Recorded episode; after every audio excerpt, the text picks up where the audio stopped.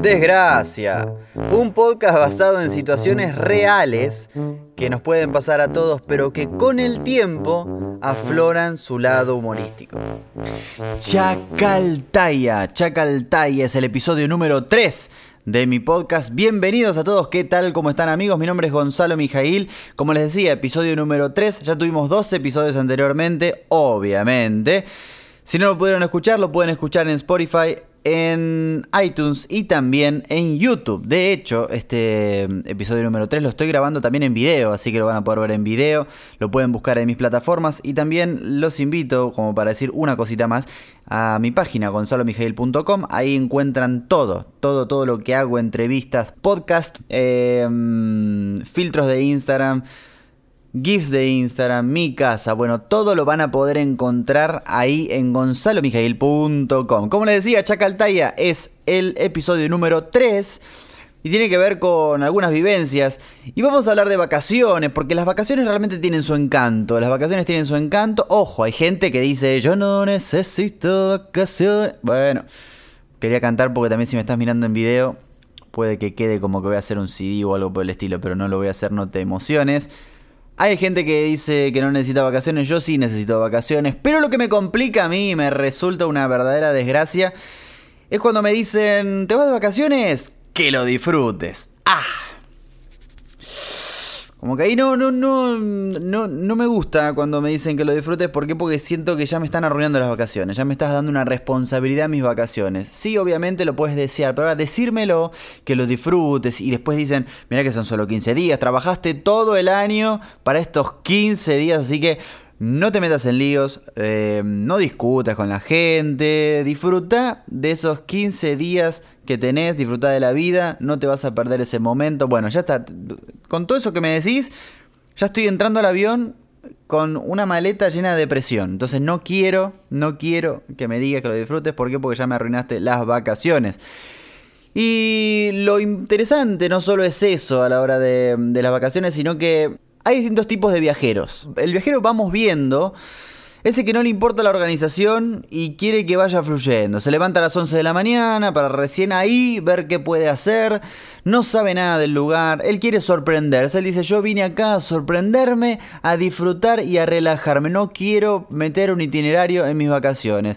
Entonces el muchacho va tranquilo, eh, va a desayunar 11 y cuarto, 11 y media de la mañana. Después busca internet. Dice, bueno, vamos a ver si sale alguna atracción para el día de hoy. Es como muy relajado, ¿no? Pero después está el otro extremo de viajero, que es el viajero cronómetro. El viajero cronómetro, gente que tiene organizadas sus vacaciones por minuto o por segundo. Es impresionante, tienen calculado todo lo que van a hacer, en qué momento. Te dice, bueno, ahora podemos mirar este paisaje por 5 minutos y después nos podemos ir a sentar a aquella esquina a descansar 12 minutos de reloj. Así que a descansar, familia, a descansar. Entonces vos estás así como, como tenso, porque no decís, tengo 12 minutos para descansar, no puedo más. A ver, entonces está 11.59, 11.58, estás, ay, estás tremendo. Eh, y dice, descansa, disfrutá que tenés 12 minutos. Bueno. Después de eso te dicen tenemos 35 minutos para comer y ya seguimos con la caminata hasta la próxima atracción que está a unos 4 kilómetros hacia el sudeste. ¿Están listos?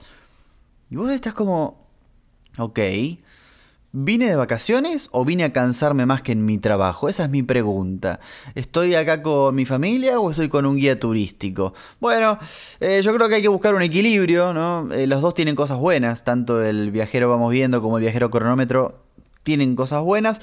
Lo interesante sería encontrar un equilibrio, ¿no? Acá bajando línea, en desgracia, el podcast de Gonzalo Mijail. Bueno, en general a todos nos gusta irnos de vacaciones seamos los, seamos los viajeros que seamos, Punta del Este, París, Londres, Cancún, Miami, bueno, todo, todos los lugares de renombre, también nos gusta ir a otros tipos de lugares que quizás están, tan escondidos, pero lo interesante es que buscamos en general nieve, montañas, playa. En cierta ocasión a mi familia se le ocurrió Bolivia. Se le ocurrió Bolivia como para ir a, a, vacacionar. Yo era chico, yo tenía como 10 años aproximadamente. Bolivia es un país que está a 3.500 metros de altura al nivel del mar, o sea, es un país que está muy alto, es decir, se te tapan los oídos, eh, tenés dolor de cabeza, bueno, 3.500 metros de altura a nivel del mar, y a mi familia se le ocurre la brillante idea de ir a una montaña en Bolivia. O sea, una montaña en Bolivia es decir que Bolivia más montaña estamos en 5.600 metros de altura más o menos, mínimo. O sea, porque era una bestialidad lo alto que estábamos. Y lo interesante es que quieren subir esa atracción porque estaba en la guía turística, estaban entre las atracciones que, que, que debías ir en Bolivia. Se llama Chacaltaya, la montaña. Pero claro, esta montaña no tiene ruta, es una montaña sin ruta.